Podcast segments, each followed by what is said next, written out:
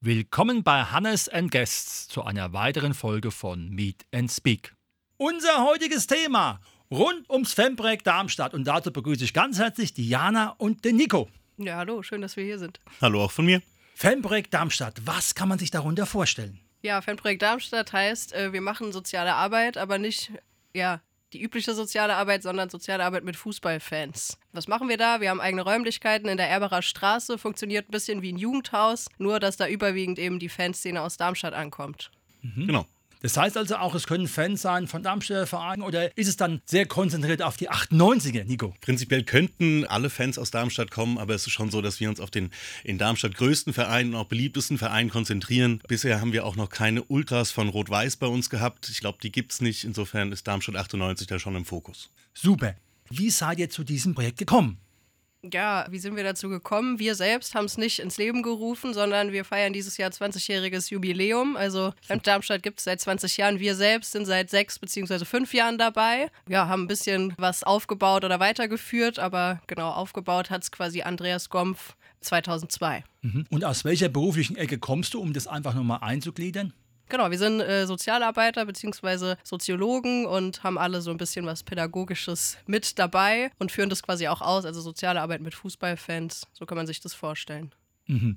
Diana hat schon gesagt, soziale Arbeit mit Fußballfans. Nico, Sozialpädagogik hat was mit Menschen zu tun. Was muss mich darunter vorstellen? Es geht ja sicherlich mehr darum, als nur eine Fahne zu bemalen und SVD-Lieder zu singen. Ja, hat sicherlich insgesamt ein wesentlich breiteres Spektrum. Ähm, ist gar nicht so einfach, das, das so runterzubrechen. Tatsächlich ist natürlich auch ein Teil der Arbeit, einfach den Kontakt zu den Fans aufrechtzuerhalten und auch bei bestimmten Problemlagen zu unterstützen. Ob das jetzt Bewerbungen sind oder Probleme mit den Eltern oder wie auch immer. Ähm, da gibt es öfter auch äh, so Vier-Augen-Gespräche. Auf der anderen Seite eben auch die Begleitung an Spieltagen. Das heißt, wir fahren auswärts äh, mit, wir sind zu Hause vor Ort, äh, kommunizieren da so ein bisschen zwischen der Fanszene und den Ordnungskräften, sage ich mal, weil die ja miteinander nicht so gerne reden, sind wir so ein bisschen dazwischen gespannt. Kann man sagen, ist auch so ein bisschen Mediation dabei, wenn es äh, zu Stresspunkten kommt? Ja, schon. Also wir sehen uns quasi als Sprachrohr der Fans. Wir sind im Grunde auch parteiisch für die Fans und unterstützen die und vertreten auch deren Interessen. Genau. Und das wird natürlich auch vom Gesamtverein für gut befunden, weil einfach das eine wichtige Arbeit ist, gehe ich mal von aus. Wird für gut befunden. Ähm, ist auch so, dass wir da sehr, sehr eng in Kontakt sind mit dem SV Darmstadt 98, auch mit dem Sicherheitsbeauftragten, auch mit den anderen Fanbeauftragten. Ähm, ist, glaube ich, in Darmstadt ein ganz gutes Zusammenspiel zwischen den verschiedenen Institutionen, sage ich mal. Diana hat ja schon erwähnt, dass es an Spieltagen auch einen besonderen Einsatz von euch gibt. Wie sieht sonst eure Arbeitswoche aus? Weil ein Fan ist ja in der Regel mehr wie nur am Wochenende Fußballfan, sondern meistens dann die ganze Woche. Ja, das hast du schon richtig gesagt. Genau so ist es nämlich. Die sind äh, 24-7 Fußballfans. Die kommen bei uns vorbei. Wir haben Öffnungszeiten, funktionieren wie ein Jugendhaus, machen aber auch verschiedene Projekte, machen irgendwie Veranstaltungen, Lesungen und genau, haben auch aktuell ein ganz neues Projekt. Ähm, das nennt sich Lernort Stadion. Hat nicht so viel mit der Fanszene zu tun, weil es eher sich an Schulklassen richtet aber richtet sich eben auch an Darmstadt und den Landkreis. Ja, genau. Mhm. Um was geht's da? Ja, da wollen wir so ein bisschen die, ähm, wie, wie, es so schön heißt, die, die So-Kraft und die Sta Strahlkraft des Fußballs nutzen, um ähm, eben Jugendlichen politische Bildungsarbeit etwas näher zu bringen. Das heißt, wir bieten verschiedene Workshops äh, rund um das Thema Antidiskriminierung an, aber auch äh, Teambuilding und Antirassismus, arbeiten da mit Schulen, wie Diana schon gesagt hat, aus dem Landkreis und aus Darmstadt zusammen und haben dort jetzt einige Workshops schon angeboten. Mhm, das heißt, also, es hat Projektcharakter und man kommt dann mit seiner Klasse ins Stadion. Genau. Mhm. Genau, also das soll quasi so dieser Ortswechsel sein, Stadion, raus aus dem Schulalltag. Die können sich bei uns melden und ähm, wir stimmen uns dann quasi ab, wie Nico schon gesagt hat, was für Themen eben halt spannend oder interessant sind. Ja, wir bereiten uns vor, wir erfahren vorher ein bisschen was über die Klasse, was für einen Stand hat die vielleicht auch. Ja, und dann kommen die zu uns ans Stadion quasi. Im Moment sind wir quasi in der VIP-Halle, weil ja aktuell noch Umbau am Stadion ist. Und dann machen wir das dort mit denen, haben verschiedene Methoden, Übungen vorbereitet und so, ja, das i-Tüpfelchen ist dann immer noch eine Stadionführung, die sie dann bekommen. Man kann also auch sagen, dass jeder Arbeitstag bei euch anders ist. Ja. Ja. ja, es ist, äh, deswegen ist es auch sehr, sehr äh, schwer, einfach in zwei, drei Sätzen zu sagen, was unsere Arbeit eigentlich ist, weil es äh, wahnsinnig vielschichtig ist, ähm, von eben dem normalen Jugendhaus zu ähm, Vier-Augen-Gesprächen, aber auch diesen Projekten, die wir anbieten. Ansonsten bieten wir auch die eine oder andere Fahrt oder U18-Fahrten an. Kommt auch immer darauf an, wo gerade am meisten Nachfrage ist. Manchmal ist es so, dass die jugendlichen Fußballfans eher sagen, sie möchten mal über das Thema Ultras irgendwie in anderen Stadien, in anderen Ländern reden. Mal wollen sie eher über Pyrotechnik ein bisschen was machen. Da versuchen wir dann auch verschiedene Angebote eben zu schaffen, um alle so ein bisschen abzuholen. Mhm. Jetzt bin ich ja selbst Pädagoge und natürlich bin ich interessiert, könnt ihr noch ein bisschen mehr sagen, was ihr schon für Workshops angeboten habt für Klassen und wo die Reise dann auch hingeht, wenn man kommt. Ihr habt es ja ein bisschen angedeutet, aber noch ein bisschen mehr Inhalt wäre fantastisch. Ja, auf jeden Fall. Also was für Workshops haben wir aktuell? Wir haben gestartet, also uns gibt es ja erst seit September 2021. Da haben wir gestartet mit zwei Workshops. Äh, einer zu Antidiskriminierung, was Nico schon gesagt hat. Da machen wir quasi so einen so Überblick über, was für Formen von Diskriminierung gibt es. Man kann aber dann jederzeit auch da noch tiefer reingehen, wenn vielleicht eine Klasse irgendwas noch zu Homophobie machen möchte, Sexismus oder auch ähm, Rassismus. Und dann haben wir einen zu Gewaltprävention und Zivilcourage. Und jetzt haben wir es tatsächlich schon geschafft, seit September einen dritten Workshop dazuzunehmen. Und der ist quasi, wir nennen den Teambuilding. Und viele Klassen haben uns rückgemeldet, dass durch Corona irgendwie so die Klassengemeinschaft ein bisschen gelitten hat und sie gerne irgendwie was für die Gemeinschaft der Klasse machen möchten. Da machen wir so Koordination, Kooperationsspiele, wo einfach die Klasse ein bisschen näher zusammenwächst. Mhm. Und habt diesen fantastischen Lernortstadion, stimmt's? Haben das jetzt, ja, haben lange dafür gekämpft, haben fast ein, ein Jahr lang ähm, Zeit investiert, Konzepte geschrieben und vor allen Dingen ist ja dann auch immer die Frage, wer zahlt es am Ende? Ja? Also die Geldgeber an, an Land zu bringen, war schon auch eine, eine schwierige Aufgabe. Ähm, da haben wir zum Glück der Software AG, die uns da netterweise die Software AG Stiftung beigestanden hat, ähm, aber vor allen Dingen ähm, die Postcode-Lotterie. Da haben wir ähm, uns angemeldet, haben so ein kleineren Backpot gezogen. Damit war dann die Finanzierung fürs erste Jahr gesichert. Ähm, sind jetzt gerade dabei, wieder Partner fürs kommende Jahr zu organisieren und zu finden, zu überreden, zu überzeugen. Denn das ist äh, wie viele andere Projekte auch ein Projekt, was sich eben jährlich neu aufstellen muss. Insofern ähm, es hat sehr gut gestartet und wir sind auch äh, fest davon überzeugt, dass es äh, sehr viel Sinn macht und den Schülern auch sehr viel Spaß macht. Insofern steht es jetzt äh, an, neues Geld zu generieren. Dafür ist ja auch heute diese Sendung da. ja, vielleicht hört ja der ein oder andere uns und auf, hat Interesse. Auf ähm. alle Fälle wird es in die Welt gehen, das verspreche ich euch. Eine weitere Frage. Ihr habt ja gesagt, es ist ein bisschen differenziert zwischen der Stadionarbeit und den Schülern und der Arbeit, die ihr in einem ähnlichen Jugendclub leistet. Sind dann auch ältere Fans, die dann zu euch kommen? Oder könnt ihr sagen, ja, dass so mit 18, 21 plus minus dann auch, sage ich mal, der Kontakt in dieser Richtung abbricht? Man sieht es zwar noch im Stadion, aber dann die Interessenslagen sich verschieben, weil einfach die Menschen älter werden. Und natürlich die nächste Frage: Kommen auch Mädels zu euch? Nein und ja. Also genau. äh, wir haben also eigentlich ist festgeschrieben, wir arbeiten nach dem NKSS, Nationales Konzept Sport und Sicherheit, äh, dass wir Fans zwischen 14 und 27 betreuen. Aber Manchmal haben wir auch Jüngere, aber meistens sind es eher so, wie du gesagt hast, dass es auch Ältere sind, weil, nee, das Interesse nimmt nicht ab, die bleiben immer Fußballfans, die werden zwar schon älter, vielleicht haben sie weniger Zeit, aber auch die 35-Jährigen und teilweise die 40-Jährigen kommen. Und wenn die schon vor 20 Jahren kamen, dann kommen die auch heute noch zu uns. Genau.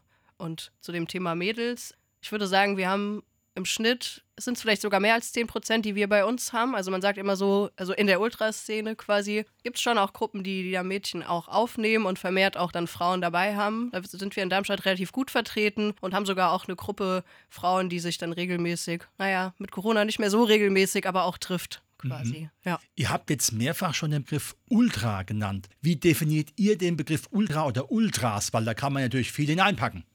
Oh, ähm, sch schwierige Frage. Für mich persönlich sind Ultras ob weiblich oder männlich, einfach Fußballfans, die sich abgesehen von dem Spieltag selbst auch mit dem Fußball, mit dem, was drumherum passiert, ähm, sowohl ein bisschen mit dem, mit dem politischen Fußball, aber auch einfach vom Engagement her mit dem, mit dem Sport beschäftigen und auch mit der eigenen Kurve und der eigenen Szene beschäftigen. Also es, man muss nicht unbedingt als Ultra immer wissen, wer der allerneueste Neuzugang ist, aber ähm, es, man ja, man beschäftigt sich eben mit dem gesellschaftlichen Vorgängen innerhalb des Blockes. Und das ist ja auch irgendwie was, so ein Stadion kann schon als Brennglas der Gesellschaft gesehen werden zum Teil. Und da ist es gerade in, ähm, haben wir in Darmstadt ja auch noch, hatten wir früher noch extremer ausgeformt, so selbstverwaltete Blöcke. Ähm, und da ist es einfach auch spannend, wie die Heranwachsenden sich das da aufteilen und, und auch neue Wege gehen zum Teil. Ähm, ja, mhm. alle, die eben ich würde sagen, mehr als nur, nur das Wochenende den Sport leben, könnte man fast zu Ultras zählen. Natürlich zählt das äh, Fahnenmalen und äh, Singen noch mit dazu und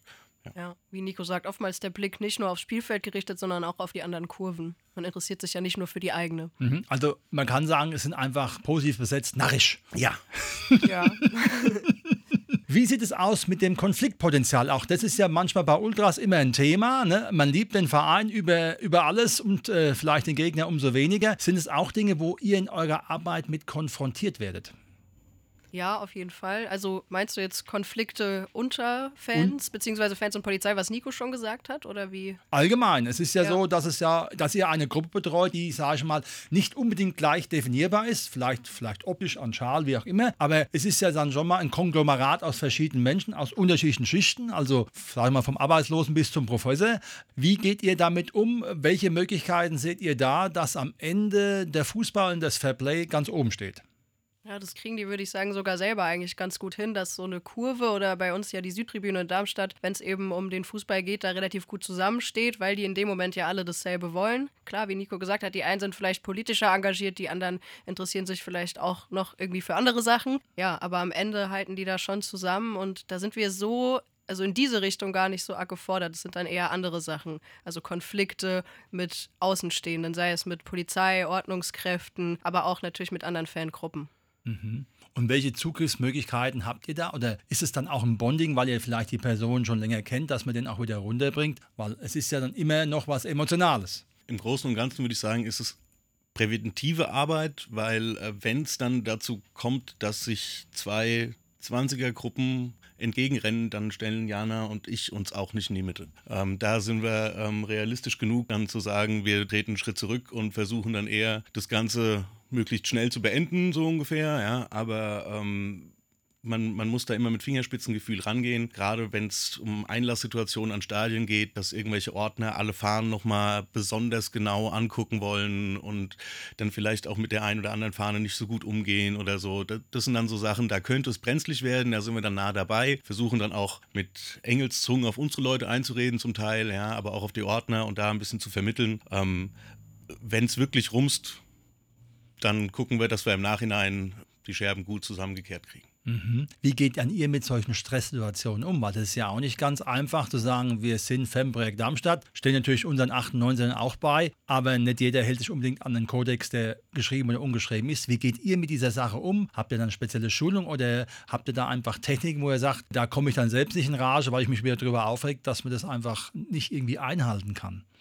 Ja, wie du sagst, dieses nicht in Rage kommen ist ganz wichtig, dass man so ein bisschen diese Selbstbeherrschung hat dadurch, dass wir wissen, so wir sind im, im Arbeitskontext da, können wir das eigentlich ganz gut und sind dann quasi auch Arbeit und nicht primär Fans. Schulungen in der Hinsicht haben wir nicht, aber wir sind ganz stark vernetzt. Also innerhalb, wir sind ja nicht das einzige Fanprojekt, sondern ähm, es gibt ja weit verteilt über Deutschland ähm, noch andere Fanprojekte und mit denen sind wir halt sehr gut vernetzt. Da gibt es einmal im Jahr Treffen von allen aus ganz Deutschland, also eine Jahrestagung und viermal im Jahr eben aus dem kompletten Südverbund Treffen und da gibt es immer die Möglichkeit, sich auszutauschen, wenn irgendwelche Situationen eben passiert sind. Man kann sich da immer Hilfe und Rat holen und auch in dem Sinne fortbilden. Mhm. Insgesamt muss man sagen, es ist sehr viel Learning by Doing. Also ähm, die ersten zwei, drei Mal, wenn dann die Polizei auf einen zukommt und sagt, sie wollen jetzt über den Bus durchsuchen, dann hat man natürlich noch ein bisschen ähm, nasse Hände und weiß nicht so ganz mit der Situation umzugehen. Umso länger man dabei ist, umso mehr weiß man dann auch, was man sich als Fanprojektler auch mal erlauben kann und ähm, dann muss auch die Polizei noch mal 20 Minuten warten, bis sie dann irgendeinen Beschluss beischaffen oder nicht. Das ist einfach eine Sache. Umso länger man dabei ist, umso, umso mehr Sicherheit hat man einfach auch. Kommen wir nochmal zurück auf die Präventionsarbeit. Ihr habt ja gesagt, ihr arbeitet sehr viel mit Klassen. Sind es dann besondere Klassen, wo ihr sagt, okay, wir konzentrieren uns, sage ich mal, vielleicht eher auf Leute in, im Bereich von Förderschule oder ist es für alle offen? Und was sind nochmal genau die Zielrichtungen? Ja, also nochmal genau, Lernort-Stadion quasi zurückzukommen. Es soll schon eher Haupt-, Real- und Förderschulen betreffen. Quasi die wollen wir abholen, so Jugendliche, wir sagen so ab sechster Klasse. Das heißt, Grundschulen fallen raus und Gymnasien müssen wir auch erstmal zurückstellen. Darum soll es gehen. Ja, und wir sind quasi, da gibt es auch einen Dachverband Lernort-Stadion e.V., nennt er sich. Und ähm, die DFL-Stiftung ist da auch eng mit verwurzelt, weil die auch Geldgeber sind von dem Projekt. Und die schreiben das eben so ein bisschen vor. Also darum soll es gehen. Ja, und das ist so ein bisschen unsere Zielgruppe, die wir ansprechen wollen. Wenn man sagt, habe ich eben gehört, wie finde ich die beiden? Wie kann ich den Lernortstadion finden? Ja, genau. Finden kann man uns am besten, wenn man uns in Google oder wir sind auch bei Instagram und Facebook eingibt. Am besten über das Fanprojekt Darmstadt. Und wenn man Lernort Stadion Bölle macht Bildung, so heißen wir nämlich, eingibt, dann gibt es uns zum einen auf der Homepage von Darmstadt 98, von unserem Träger, dem IB, dem Internationalen Bund. Und wie gesagt, über unsere Fanprojektseite bei Instagram findet man uns auch. Wunderbar. Das ist natürlich ein sehr schönes Schlusswort. Das war heute unsere Sendung Lernort Stadion mit der Jana und dem Nico. Vielen Dank, dass ihr da wart und weiterhin viel Erfolg für diese wichtige Arbeit. Wir danken. Vielen Dank.